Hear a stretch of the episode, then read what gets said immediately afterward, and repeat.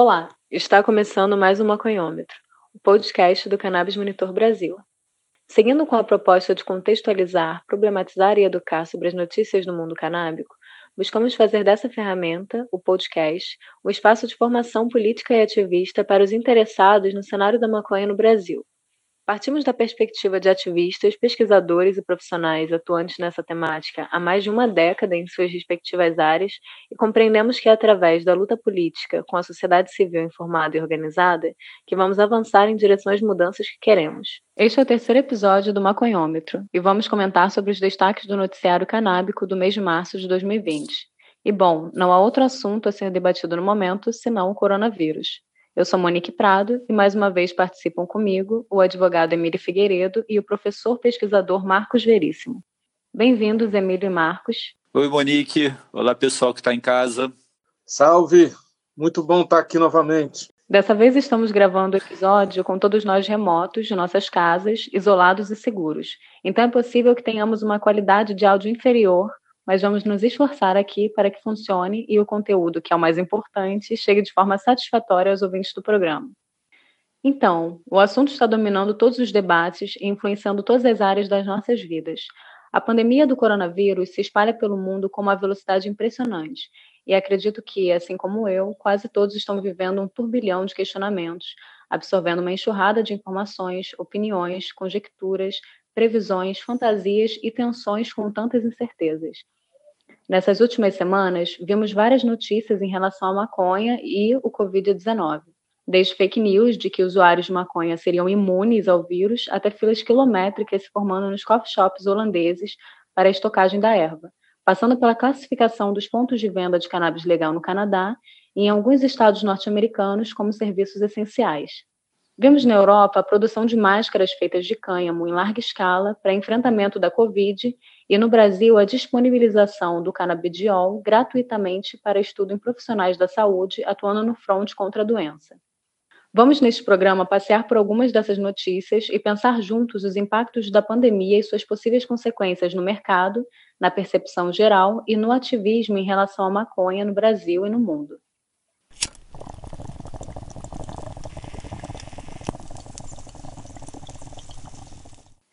Proponho iniciarmos pela notícia de que mais de 10 estados norte-americanos e o Canadá, locais onde a maconha já é legalizada para fins medicinais e recreativos, permitiram que as lojas de cannabis permaneçam abertas durante a pandemia, por serem consideradas um serviço essencial à população. Segundo o jornal The New York Times, replicado pela Folha de São Paulo no Brasil, a maconha acompanha comida e papel higiênico nos itens que estão sendo estocados pelos norte-americanos. Ao mesmo tempo, uma corrida para estocar maconha no período de isolamento provocou filas enormes em coffee shops na Holanda e dispensários nos Estados Unidos. Para nos ajudar a compreender esse processo na América do Norte, falou mais uma vez com a gente a Beatriz Campbell. Ela é administradora do Programa de Políticas Públicas do primeiro Departamento de Maconha do Mundo, na cidade de Denver, no Colorado. Apesar da crise do Covid-19 ter começado na China em 2019, quando essa crise chegou aqui nos Estados Unidos ah, em meados de março de 2020, o país não estava de forma alguma preparado para lidar com todas as questões que, que vêm no bojo da crise. Pela forma federativa dos Estados Unidos, a gente sabe que os estados aqui têm muito poder, muito poder decisório. Então, a maioria dos estados que tem cannabis recreativa e cannabis medicinal começaram a ter que fazer opções sobre se essas lojas, sobre se essas empresas se qualificavam ou não dentro do que a gente chama de serviços essenciais. Uh, então, logo no começo, na primeira semana em que houve essa quarentena, o estado do Colorado teve que decidir e a cidade de Denver tiveram que decidir quais eram os, os serviços essenciais que continuariam a ser prestados. Então, por exemplo, salões de beleza foram fechados, piscinas foram fechadas, quadras de esporte foram fechadas, é, mercados continuaram abertos, farmácias continuaram abertas. E aí a gente entrou nessa questão da cannabis.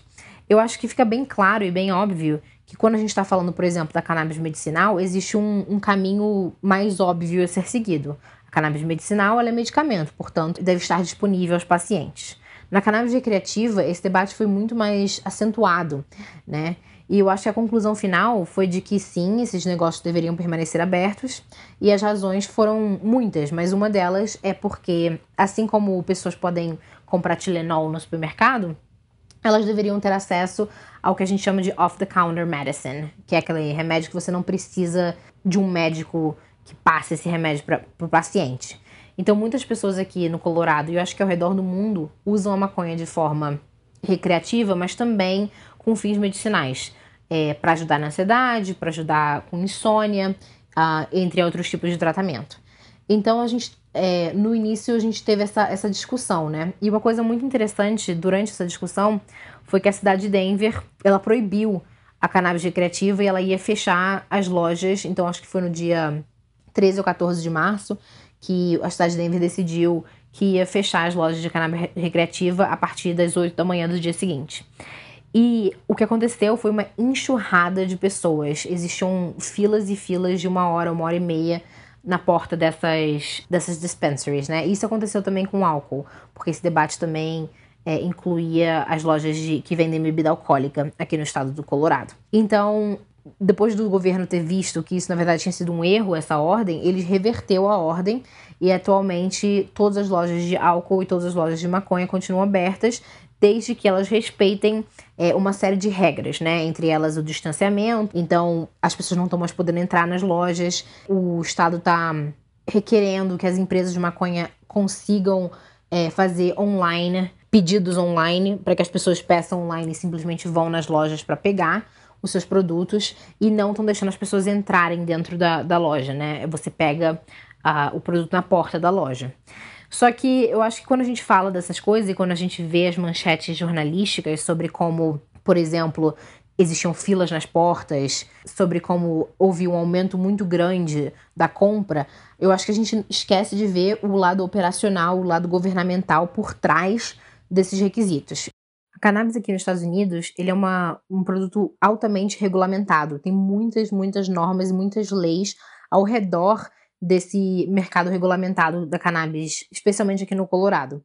Então, eu acho que quando a gente ouve falar dessas filas, quando a gente ouve falar dessas mudanças, a gente esquece do tamanho do trabalho que dá por trás das cortinas, né?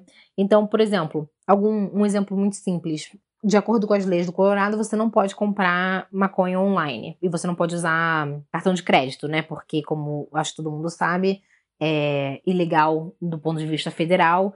Então, a maioria dos bancos aqui não aceita que você use cartão de crédito, cartão de débito para comprar produtos de maconha. Então, você tem que usar dinheiro. Então, a gente passou de um momento onde a gente tinha 5, 10 anos é, de leis já estipuladas, de um conhecimento histórico de como funciona essa compra e venda da maconha, para do dia para noite ter que alterar como essa forma funciona. Atualmente, como é que está sendo? É, você não pode mais entrar nas lojas. Então, você pode ligar ou por online fazer um pedido, e aí você vai buscar e você paga no local. Só que isso, o que isso quer dizer? Isso quer dizer que do dia para noite, tanto do ponto de vista do governo quanto do ponto de vista dessas empresas, a gente teve que criar regras para permitir que as pessoas pudessem, por exemplo, comprar isso online, o que não era permitido antigamente. Então, a mudança de lei, a alteração nos planos operacionais dessas empresas, essa insegurança jurídica, tanto dos consumidores quanto das, das empresas, gerou um influxo muito grande de informação, um influxo muito grande de perguntas e um influxo muito grande de incertezas. Então, foram duas ou três semanas muito, muito conturbadas. É, do ponto de vista regulatório aqui da cannabis, porque a gente teve que olhar para todas as regras que estavam sendo aplicadas até então e entender quais dessas regras eram é, obstáculos para garantir essa quarentena e para garantir a, a saúde pública. É, eu acho que agora a gente está no momento, quase um mês, né, depois que um, ah, começou essa quarentena, a gente está no momento em que a gente, eu acho que a gente conseguiu com sucesso implementar essas mudanças e essas adaptações à lei para que as lojas de maconha continuassem abertas e a cannabis continuasse acessível tanto para consumidores quanto para pacientes. Agora, eu acho que o próximo passo dessa crise do Covid-19 vai ser entender como ele vai afetar essa economia, a economia do Estado, né? Ou seja, como ela vai afetar as empresas pequenas e como isso vai provavelmente gerar uma aceleração da formação dos oligopólios de cannabis nos Estados Unidos. Eu acho também Muita, muita gente perdeu emprego aqui nos Estados Unidos porque todos os restaurantes fecharam, hotéis estão vazios. Então, essa crise econômica, como ela vai afetar a habilidade de compra do consumidor, não só da cannabis, obviamente, mas da cannabis também.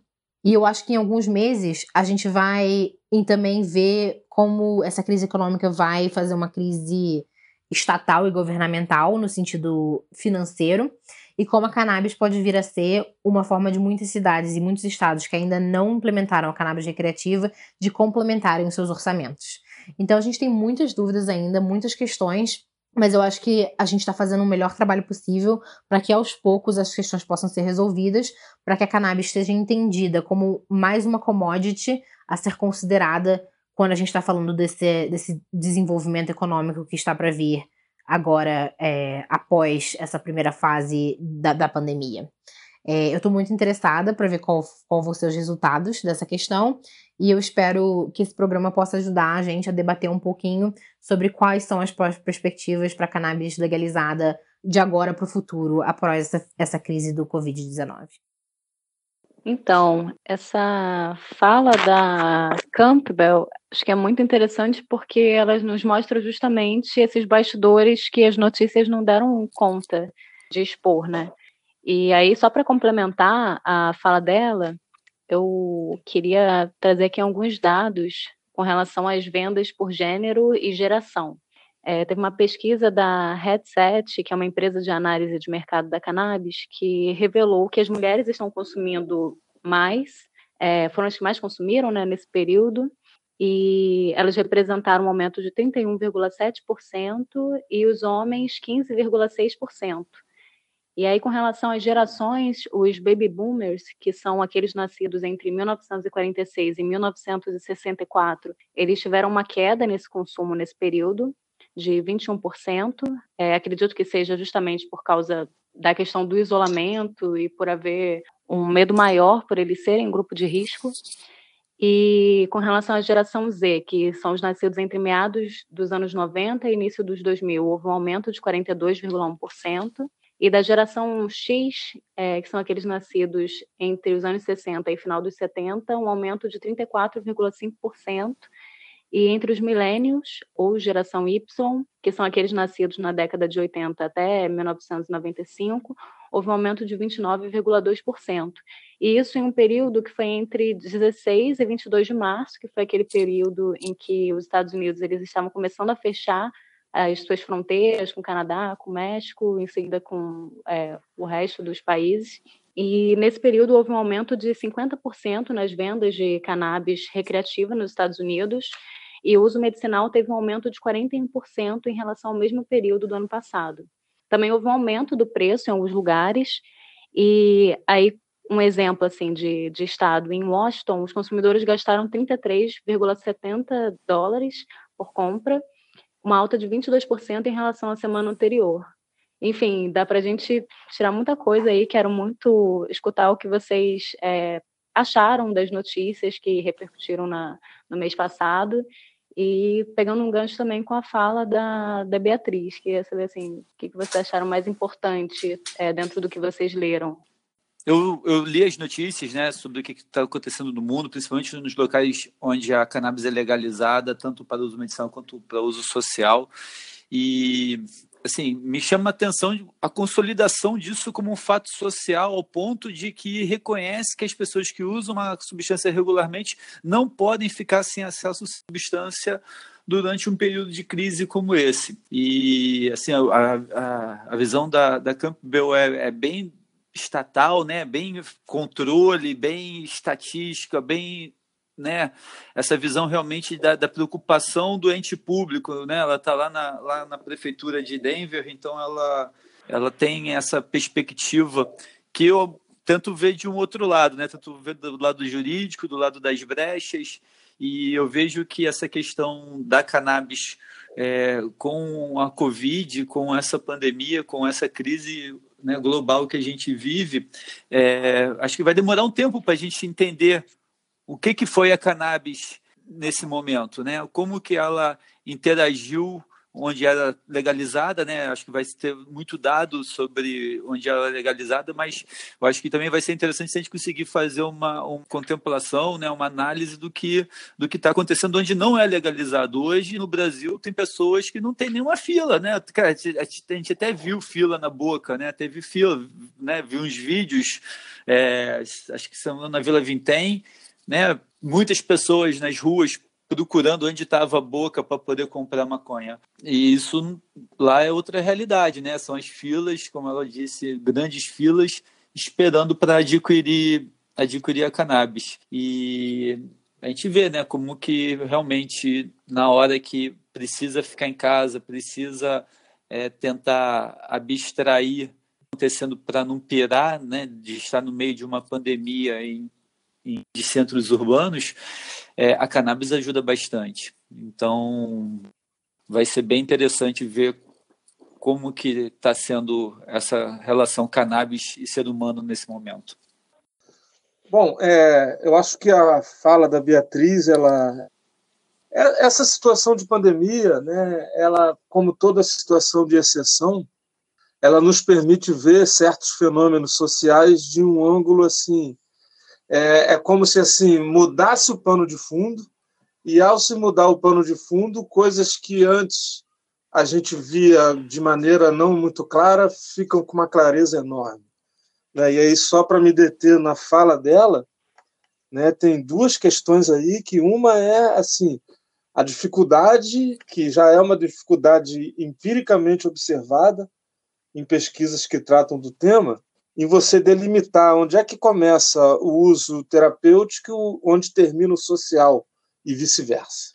Né? É uma dificuldade imensa, né? porque é, fica difícil de você entender em que medida né, o sujeito fuma maconha com o objetivo de se distrair apenas e em que medida essa distração é parte da busca de um equilíbrio, de uma homeostase, né, um equilíbrio emocional né, que né, a vida aí fora também não é mole.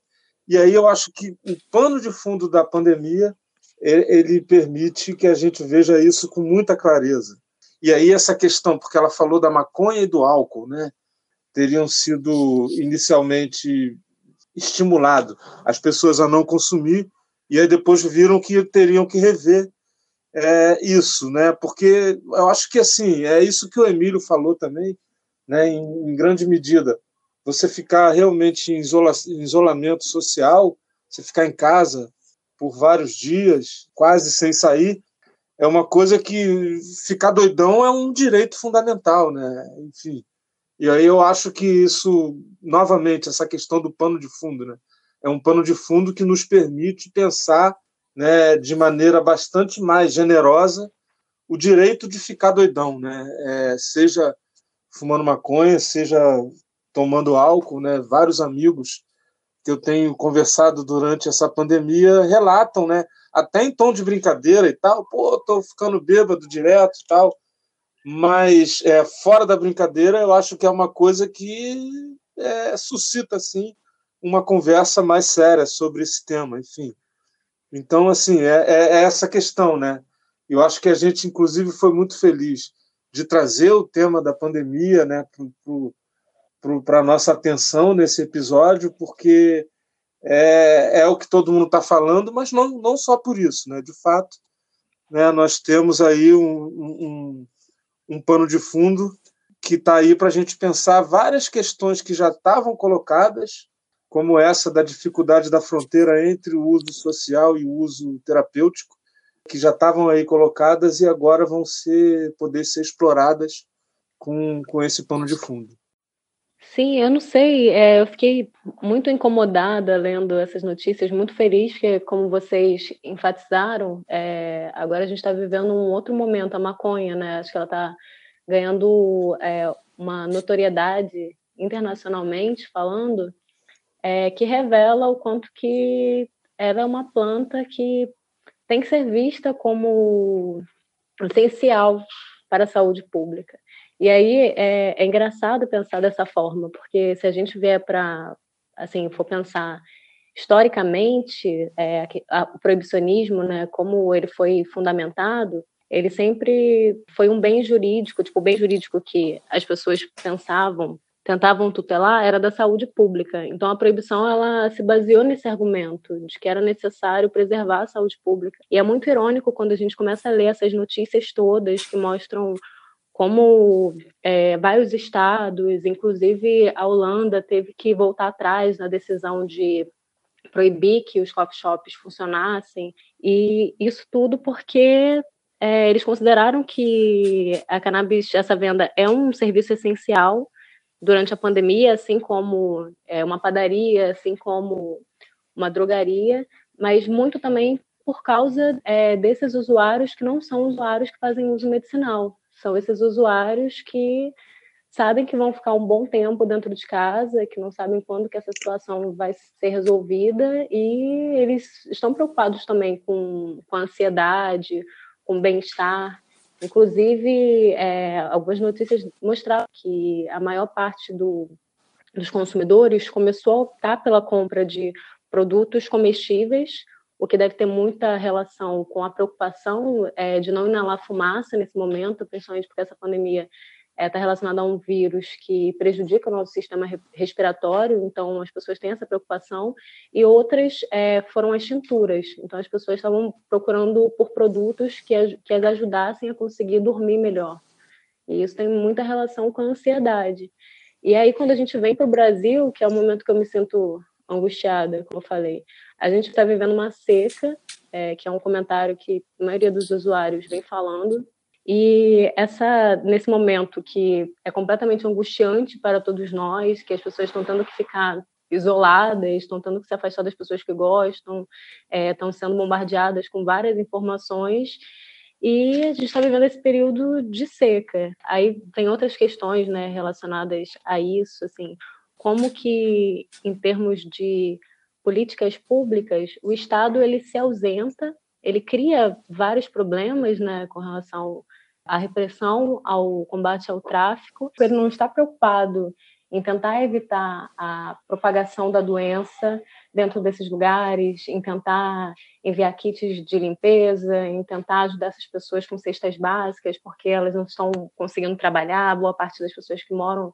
é, em favelas são pessoas que são autônomas, que não têm é, não estão no trabalho formal, então ficam completamente desamparadas. Eu me recordei do colunista Anselmo Góes, que é, fez uma matéria falando sobre como que o tráfico instalou chuveiros e começou a oferecer sabão e itens de limpeza para os usuários de crack, justamente para evitar a propagação do vírus na mangueira.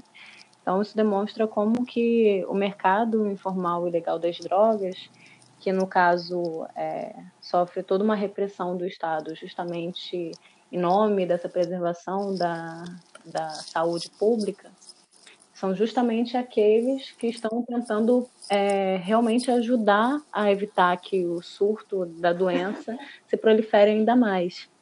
Então, enquanto lá fora se repercute o impacto do Covid-19 para a indústria canábica, o que está acontecendo aqui? É, seca em mercados informais e legais, é, boca de fumo, biqueira tendo que tomar essas precauções que é, deveriam ser da responsabilidade do Estado. Ouvi notícias de pessoas que foram até bocas de fumo e viram que os vapores, os meninos que fazem a venda da maconha, eles ficavam usando álcool em gel e preocupados e tentando manter uma distância. Então, isso me preocupa muito, assim, é muito triste ver o quanto que a gente ainda está nesse estágio, assim, quanto que é tão difícil da gente pensar que um dia a gente vai chegar ao ponto de considerar a, é, a venda de cannabis em um dispensário um serviço essencial. Então, se vocês puderem falar um pouco sobre isso, sobre como que vocês avaliam essa, esse contraste entre o que acontece aqui no Brasil e o que se experimenta nos Estados Unidos. É, sim, realmente, Monique, é um contraste enorme, muito grande, né? Muitas diferenças para nós analisarmos essa questão da, como você falou, do, do paradoxo da saúde pública, como aqui no Brasil o Estado, ao mesmo tempo, ele é obrigado a custear, a fornecer cannabis para certas pessoas e outras pessoas ele fornece bala de fuzil porque elas estão lidando com cannabis. Então, é, há um paradoxo, né, talvez esquizofrênico, realmente algo muito difícil, muito, muito longe de uma racionalidade e que leva, leva a gente a situações como essa que você narrou, de ter em uma comunidade, num, em uma favela do, do Rio de Janeiro, os traficantes instalarem chuveiros e, e dar alguma dignidade ao, ao usuário de, de crack. E enquanto o poder público faz muito pouco, né? Fica correndo atrás de borboleta. E assim, vejo que vai muito além do que o Veríssimo falou da, na fala dele, né, do, do direito de ficar doidão. É, né, é uma questão que junta essa a, a parte é, individual, né, dessa situação do cara sujeito ficar em casa, mas essa substância poucos fazem ela no armário ou, ou no quintal. Essa substância passa por, aqui no Brasil por um ciclo ilícito e que chega até determinados locais de varejo onde essa pessoa, esse usuário vai lá adquirir e agora esse usuário está em casa sem ter acesso à substância que ele vinha usando regularmente há muito tempo. Então, sim, a gente vê uma diferença enorme, um contraste muito grande em relação ao que a Campbell falou, em relação ao Colorado, né, das filas, do reconhecimento como uma questão essencial, né, um, um produto necessário e como tudo isso reverberou e se transformou em números e em estatística. Então, realmente, a gente precisa quebrar esse paradoxo. Não é possível que a cannabis seja, ao mesmo tempo, remédio e bala de fuzil. É, e no caso, né, é, isso, isso é uma coisa que sempre teve, né? De fato, é aquilo que eu acho que já falei no outro episódio, né, que, que sempre foi os mercadores que trabalham na clandestinidade que regularam né, não só a, a, forma como o produto é oferecido, mas também o comportamento das pessoas. Então, quando, quando eu ouço dizer que a nota do Anselmo, né, que fala sobre as últimas lá do Morro da Mangueira, é, eu acho que está só atualizando uma coisa que sempre foi assim. Né? Na medida que o Estado não regula, a clandestinidade passam a regular. Mas eu queria falar até de um outro contraste, né, que é, é que assim é uma coisa que veio é, com essa pandemia que vai afetar diretamente os hábitos de sociabilidade maconheiro, né? Que é essa coisa do vírus da Covid-19 ele passar por via oral, né? Pela, pela saliva. E isso vai afetar diretamente o hábito de fumar maconha em roda.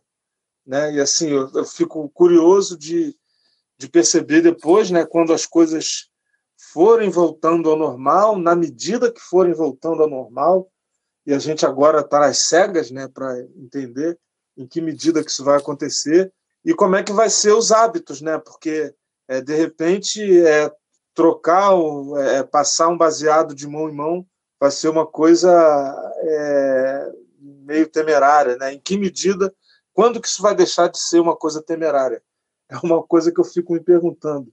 Fico me lembrando da letra do Cazuza, né, quando ele falava que o prazer virou risco de vida. Né? É, e é uma coisa que se coloca, né? Em que medida, quando que a gente vai deixar de pensar dessa maneira, né? Porque o, o, o hábito de fumar maconha é uma coisa geralmente feita em roda, né? As pessoas compartilham, né, o mesmo cigarro. E, enfim, e vamos ver como é que vai ser depois. Né? Espero que a roda não acabe. Pois é, pois é. Porque é interessante, os gringos já fumam cada um o seu baseado, né? Cada um fuma, cada um fuma o seu, o seu cigarro. Eles não, eles não compartilham em roda igual é aqui no Brasil. O Brasil inteiro se fuma em roda. Então, tem mais dois lados, é, mais duas facetas dessa situação que está acontecendo nesses países que estão regulamentados que me chamou a atenção, que é que meio que se fundem também, né? Que é o business e como que isso afeta o uso da cannabis medicinal, né? Isso tudo está dentro de, de um mercado e existe toda uma preocupação é, com como que a economia vai passar por esse período de recessão e é interessante perceber como que é, a indústria da cannabis ela ainda não está passando por dificuldades. Na verdade, ela está se mantendo, demonstrando que faz parte da linha de frente do mainstream da sociedade americana. E não só da sociedade americana, né? dos Países Baixos, enfim. E aí tem relatórios do Fundo Monetário Internacional que indicam que uma recessão, essa recessão que está a caminho, é, vai afetar, é, vai ter um impacto muito grande na, na economia, mas ainda assim, é, essa crise econômica, que é a primeira que a indústria da cannabis é, experimenta, não conseguiu impactar esse mercado. Então, é, as pessoas estão fazendo, é, trazendo várias teorias, né? Então, como que isso vai se sustentar a longo prazo? Nesse momento, as vendas cresceram absurdamente, mas será que daqui para frente, como que vai ser? Porque o aumento dessas vendas estava muito relacionado com a incerteza de que é, os dispensários iam continuar abertos, se as pessoas iam conseguir comprar novamente a maconha, se em determinado momento, com o isolamento social, a produção iria continuar ou não, é, se os estoques iriam acabar. Então, é, muitas pessoas foram, é, criaram essas filas enormes para conseguirem comprar nos coffee shops, nos dispensários, e muitas começaram a estocar maconha. Então, isso também é, explica esse aumento na quantidade de vendas, vendas recordes é, de maconha. Mas a longo prazo não se sabe como que essa indústria vai, vai ser impactada. Então, é interessante a gente pensar nisso e, ao mesmo tempo, também pensar em como que essa indústria, dentro dessa situação de pandemia, ela está tentando dar uma certa segurança é, para os seus consumidores. Então, com relação à cannabis medicinal, o que a gente tem observado em estados como Illinois e outros é que existe uma preocupação com o usuário, que é esse usuário medicinal. Então, tem, eles estão priorizando essas pessoas. Tem toda uma tentativa de evitar é, o contágio da doença. Então, eles estão usando aqueles equipamentos de proteção individual, as pessoas que trabalham dentro dos dispensários. Então, estão usando luvas, estão usando máscaras. As pessoas que vão comprar, a maioria dos estados, eles não permitem que as pessoas dos estados norte-americanos não permitem que as pessoas entrem dentro dos dispensários, então elas precisam é, receber o produto do lado de fora, é, não podem haver filas. É, em geral, as pessoas estão fazendo essas encomendas pelos aplicativos. Então, é, houve uma mudança muito grande nessas relações de consumo e coisas impensáveis começaram a acontecer, inclusive aqui para o nosso contexto, né, contexto do Brasil. Então, agora não, agora a prática de atendimentos, consultas online, virtuais, estão sendo muito utilizadas em outros países em que já havia legalização. Isso não era uma novidade, mas agora não tem outra forma, né? As pessoas precisam ficar isoladas, então acaba que isso também afeta positivamente os pacientes. Pessoas que têm dificuldade de locomoção não precisam ir até esses estabelecimentos. Então, as receitas médicas elas passaram de 30, é, 30 dias para 60 dias. Então, isso facilita que a pessoa tenha uma certa garantia de que ela vai ter o remédio em determinado momento. Mas, por outro lado, mesmo não se experimenta aqui no Brasil. Porque se a gente for pensar no contexto em que os países estão fechando suas fronteiras e a gente, a maior parte das pessoas que consomem aqui no Brasil, elas precisam fazer a importação, a venda nas farmácias ainda não, não está tão ampliada, então existe uma certa dificuldade para a gente. E aí isso me faz é, repensar naquela questão que a gente já discutiu anteriormente da soberania nacional. Então, assim, por que, que a gente é, precisa passar por essa, por essa situação de incerteza, de insegurança com relação ao medicamento que o mundo inteiro já está afirmando que é um produto essencial. Então, se vocês puderem falar um pouco sobre isso, acho que você, Emílio, que tem muito contato com as associações de pacientes, deve estar mais bem informado sobre como que as famílias estão, estão se sentindo em relação a isso, se elas estão conseguindo importar, se elas estão conseguindo estocar, como que está funcionando assim? É, Monique, está todo mundo. Normalmente, assim, essa compra internacional, né, o pessoal que compra óleo vindo de fora ou recebe do Estado, ele faz uma compra de uma quantidade. Dificilmente a pessoa fica comprando todo mês, até porque tem toda a incerteza logística. Então, o comum é a pessoa ter alguns frascos a mais do que mais claro que sempre aperta também, né? Pode acontecer dessa, dessa pessoa ter sido pega nesse momento, é, no fim da, do estoque de, de óleo.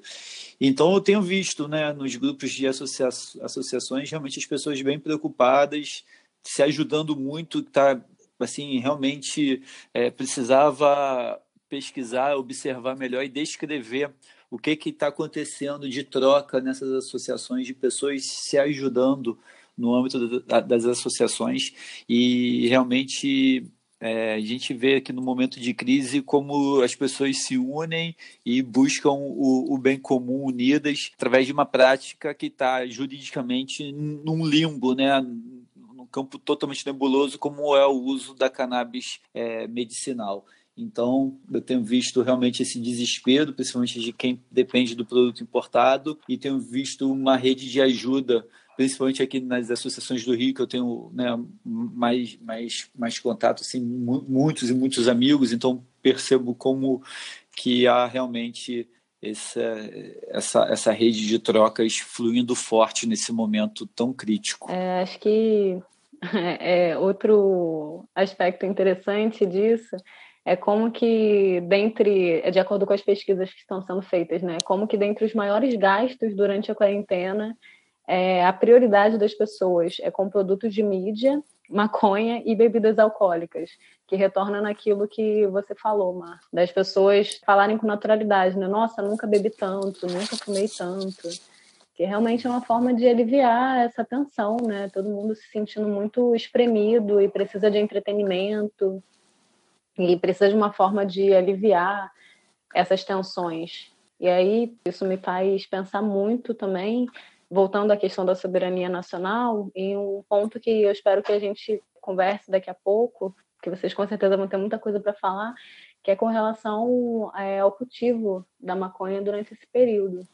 É, especialmente quando a gente pensa essa questão do cultivo, é sempre importante enfatizar por que de uma soberania nacional, por que, que esse deve ser o norte, por que, que o cultivo é tão importante e a gente não pode abrir mão é, dessa pauta, né, dessa demanda. Teve uma notícia que me chamou a atenção, é, uma entre várias, né, mas essa cita o nome da empresa, então acabou me marcando um pouco mais ela cita a empresa HempMeds e aí explica sobre como nesse momento em que, além da pandemia, a gente ainda está vivendo um período em que é, o dólar está em alta, como que empresas como a HempMeds deram desconto de 30% nas compras de remédios para brasileiros e assim como para outros países para quais essas empresas importam, e é, essa foi uma estratégia para tentar compensar essa alta do dólar e manter os preços acessíveis, por serem remédios de uso contínuo. E aí eles também fizeram outras facilitações, como parcelamento, é, enviaram o equivalente a três meses do fornecimento dos seus estoques, é, que ficam em Utah para a Califórnia, na tentativa de evitar contratempos logísticos. Então, eu no primeiro momento li isso, eu pensei, nossa, que bacana, que preocupação, mas aí depois parece, não sei, me parece um pouco frágil, é, não só por parte das empresas, né, período como esse, tipo, dar um desconto de 30%, mas eu fiquei pensando também, por que que não, não se pensa, assim, por parte, é, em termos de políticas públicas mesmo, por que, que não pensam em retirar é, o imposto sobre a importação? Por que, que outras medidas para realmente facilitar de uma forma mais eficaz o acesso a esses remédios não acontecem?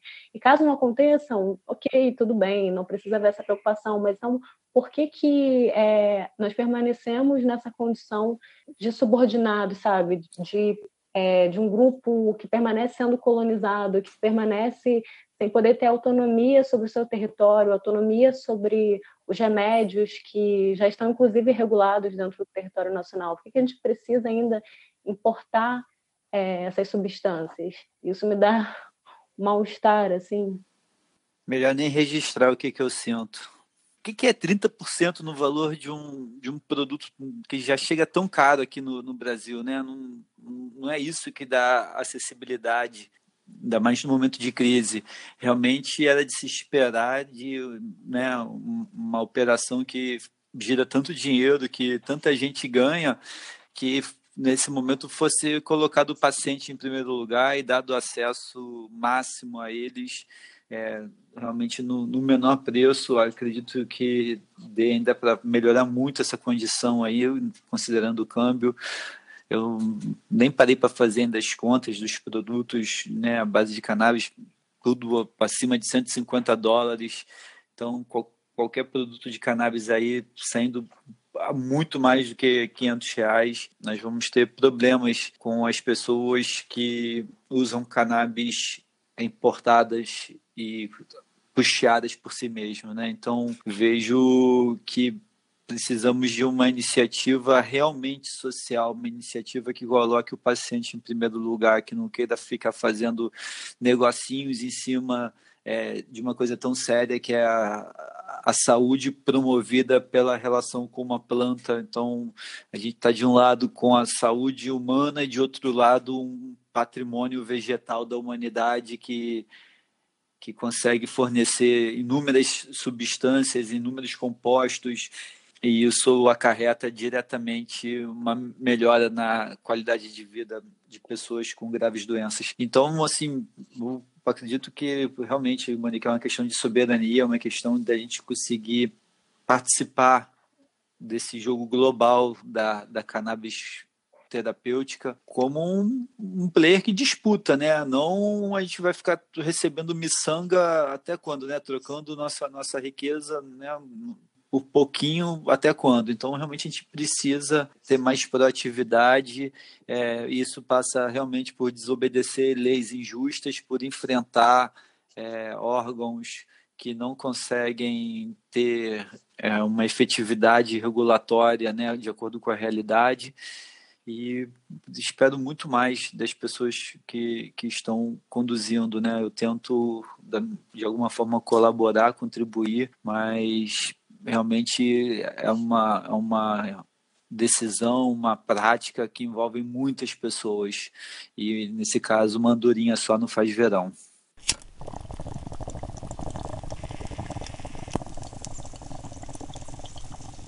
Vamos agora para uma outra notícia bastante relevante para ser discutida, que é a iniciativa da Associação Paraibana Abraça Esperança, a única com permissão para cultivo e produção de medicamentos com maconha no Brasil, de fornecer canabidiol gratuitamente para profissionais de saúde, visando a elaboração de um estudo dos efeitos de substâncias nos participantes. Cassiano Teixeira, diretor da Abraça Esperança, explicou a iniciativa para a gente. A ideia inicial era apoiarmos os médicos que estão no front na luta contra o Covid-19, dando a eles o óleo de cannabis gratuitamente. Esse era o projeto inicial, mas a gente percebeu que haveria necessidade da gente fazer uma pesquisa. Logo, pesquisa com humanos carece da autorização de um conselho de ética, no caso, o Conselho Nacional de Saúde. Logo, a gente cancelou essa ideia. Estamos aguardando o protocolo ficar pronto. Surgiram vários professores, pesquisadores interessados pelo Brasil afora, querendo apoiar a pesquisa e isso está sendo desenvolvido nesse momento. Acreditamos que com três a quatro meses o protocolo vai ser submetido ao Conselho Nacional de Saúde e vamos aguardar a autorização para a pesquisa. Uma vez que a pesquisa for aprovada, aí sim a Abraço vai poder fornecer gratuitamente para os que serão partícipes da pesquisa. Acreditamos que a pesquisa será feita em São Paulo com alguns outros polos para fazer algumas análises clínicas. E isso vai permitir com que o Brasil todo possa contribuir com essa pesquisa. É, eu achei engraçado porque quando essa notícia saiu, assim, várias pessoas mandaram mensagem, mandaram em todos os lugares possíveis, Instagram, WhatsApp, falando assim, animadas, nossa, já pensou, Monique, se essa for a cura, se a salvação for a maconha, a justa maconha, estigmatizada.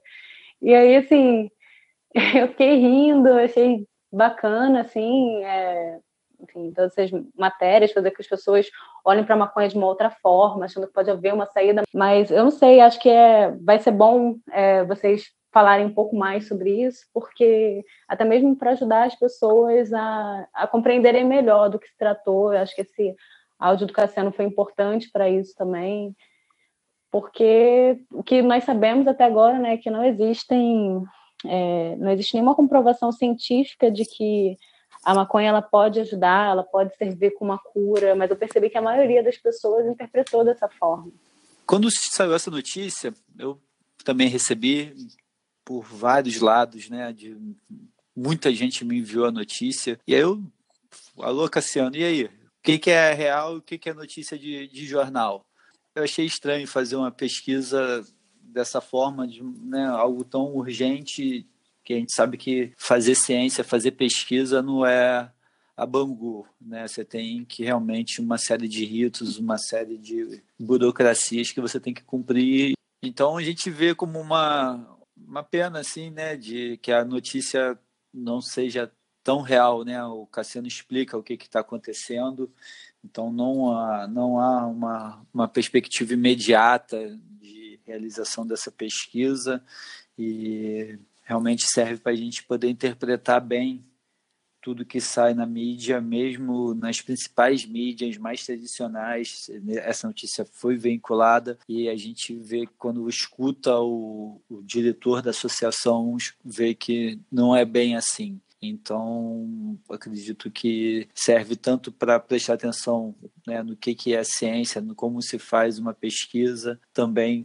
que até que ponto realmente a gente tem que explorar a cannabis como uma, um, uma ferramenta contra essa pandemia. Bom, quando se fala de cura, né, sobretudo numa, numa situação como essa que a gente está vivendo, né, fica todo mundo, obviamente, alucinado à procura de uma cura. E se a gente pensar a forma como se usa a maconha em diversos tratamentos, a gente vai ver que não é na chave da cura, e sim na chave do paliativo, né? de, de você minimizar o dano causado, né? o dano social.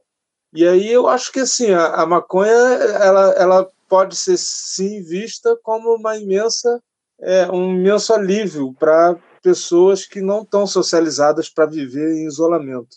E aí eu acho que quando começa a falar em cura, eu acho que rola um curto-circuito aí, né? Enfim, que confusões como essa acabam acontecendo, né? como essa que o Cassiano passou lá na Paraíba, enfim, que de fato, né, para algo ser considerado uma cura para um do mal, isso tem que ter uma pesquisa no nível aí da medicina que não vai ser de uma hora para outra. Mas se pensar na maconha como um agente que ajuda as pessoas a passar pelo período de isolamento, aí eu acho que a coisa ganha um outro nível e, a meu ver, é nesse nível que tem que ser pensado isso tudo. Com relação a essa notícia, é, pegando um gancho também no que você falou, Emília, com relação aos efeitos é, a um uso paliativo, a gente sabe né, que o CBD ele é aliviador, é anti-inflamatório, broncodilatador, e foi inclusive nesses é, efeitos terapêuticos dela que a proposta dessa pesquisa se amparou.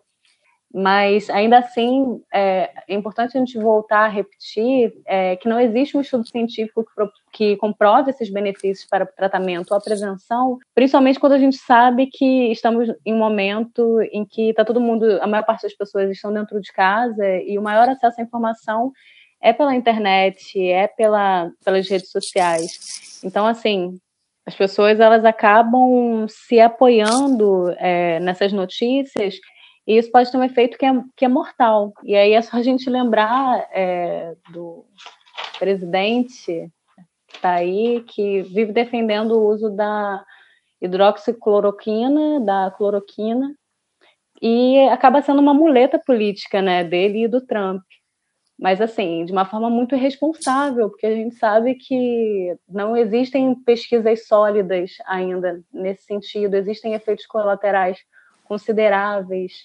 Assim, não existem, existem casos, ok, que as pessoas conseguiram se tratar, mas ainda assim é, não tem como você pegar um medicamento que é utilizado para tratar malária, artrite, lúpus e simplesmente sair é, gritando aos quatro cantos que as pessoas devem ir em busca para se tratar, porque esse é um momento que existe muito desespero. Então, assim, a gente viu reportagens, inclusive em mídias é, respeitadas, por assim dizer, dizendo que estudos realizados nos Estados Unidos é, comprovaram que pessoas que fazem uso da maconha estão imunes ao Covid-19. Então, assim, isso é de uma irresponsabilidade. Então, acho que é importante a gente também destacar esse aspecto, né? Que as pessoas precisam tomar cuidado com a forma como com que elas compartilham a informação, precisam averiguar de onde essas informações vêm, porque informações falsas elas podem ser muito nocivas. Não sei se vocês se recordam é, de agora no começo do ano que as pessoas falavam que é, o loló ele ajudava no combate ao coronavírus, que a cocaína ajudava, e aí precisam vir profissionais da área de saúde para esclarecer que isso é uma mentira, mas muitas pessoas desesperadas acreditam. Então, é necessário a gente tomar esse cuidado, né? Enfim, a gente pode pensar, né? É, todas essas notícias, né? Inclusive é, essas dando conta, né, de que virou uma panaceia, né? É, no quadro da desinformação total sobre drogas que a gente vive, né, a gente já chegou a falar disso também, né, uma coisa incrível, né, que a escola, que era um lugar, né, que você tinha que ter informação científica levada para pessoas que têm que fazer decisões, é, isso não é levado a sério, muito pelo contrário, né. E então você tem um quadro de desinformação total e que é agravado, né, por é, se hoje a gente tem as fake news, né, a gente tem, é, digamos, old fake news, né, só para lembrar do trabalho do José Rodrigues Doria, que falava do maconhismo no início do século passado, foi para reuniões da ONU, da ONU não, né, da Liga das Nações na época, para né, dizer que a maconha era uma, uma vingança dos, do quilombo, enfim. Então você tem num quadro de fake news, né, que decidiram eleições em vários lugares do mundo, mas ao mesmo tempo você tem toda uma coisa que já vinha antes dessa moda de fake news, que era a informação ruim. Então o quadro é muito, muito pouco animador de fato. Né? Então aí no meio desse, de tanta coisa que é dita, melhor quando falavam que a erva era maldita, né? Porque é isso que o Rodrigues Doria fala que a erva era maldita, mas fazia as pessoas rirem. E o que você vê hoje é gente falando que é uma panaceia que vai curar certas coisas, e aí a gente que está estudando essas coisas, a gente que faz pesquisa, tem que tratar isso no campo da contra-informação. Né? É sempre uma coisa que quem está falando, quem está emitindo esses juízos lá do outro lado, está querendo confundir as pessoas. Então, esse é o quadro que a gente tem e que eu acho que só vai ser reestruturado na medida em que informações sobre drogas, né, não só a maconha, mas sobre drogas em geral, chegarem mais, é, digamos assim, mais livres, né, para populações escolares, enfim. Talvez isso aí é uma das coisas que tem que mexer lá no, no, no campo da educação, né? na, na medicina, os médicos, talvez esteja começando a mudar agora, mas até pouco tempo, os médicos não, né, as faculdades de medicina não falavam sobre os efeitos da cannabis. Na escola básica, né, que as pessoas vão ter que decidir sobre usar ou não, isso também não é discutido quando é discutido. É a polícia que vai lá falar do jeito deles. Então, assim, é, o quadro é desanimador mesmo nesse, nesse campo. E aí vão pipocar fake news. Enfim, por isso que ainda bem que existe o maconhômetro. Pouco antes desse, desse termo fake news se popularizar aqui no Brasil, né, isso já é uma coisa. Eu uso a internet há bastante tempo, já é uma coisa bem falada, né, a questão da, das fake news. Mas antes aqui te falava um pouco de pós-verdade, né? E eu vejo que estou estudando o regime de verdade para minha dissertação e fico pensando nessa questão dessa disputa mesmo, né? Até que ponto que a fake news quer trazer uma, uma nova perspectiva, né? Quer disputar uma narrativa mesmo, ou é uma fake news despretensiosa que só quer fazer uma graça, só que ela ela é tão verossímil que ela que ela é interpretada como real, né? Como algo verdadeiro e cria todo um transtorno por conta disso. Então, em tempos de fake news, é fundamental ter pensamento crítico e poder de checagem, né? capacidade de checar se aquilo é real ou não antes de formular uma decisão. Isso, e, e as informações têm que circular nos meios, né? Para as pessoas checarem. Bom. Porque, poxa, eu, eu tenho experiência dando aula para alunos de ensino médio. E eles checam, né? É, é, você tem como ver isso, né? É, conversando com eles, fazendo grupo focal em escola e tal. E aí, né, tem uma pesquisa né, feita na UF pela professora Tayane Moreira, lá da comunicação, que ela exatamente analisa isso, né? O, o, o poder das, das, dos, dos alunos, dos estudantes, de checar isso. E eles têm vários canais que checam isso, mas aí eu acho que tem que ofertar mais a, a o, o, saber, né? espalhar, difundir pelos vários canais. Por isso, quando eu falei que ainda bem que existe o Cannabis Monitor, que existe o maconhômetro, é isso, né? É, é os canais que as pessoas ouvem, que as pessoas escutam. Enfim, tem que fazer esse papel de difusão, porque contra esse tipo de contra-informação, só mesmo um esforço difusor maior.